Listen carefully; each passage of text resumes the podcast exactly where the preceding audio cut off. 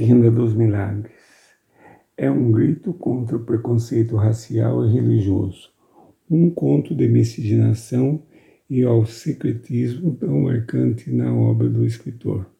É a história de Pedro Arcanjo, um mulato de muitos amores, alguns contidos em nome da amizade, que documentou a cultura popular e provou a ascendência negra da aristocracia baiana no início do século XX.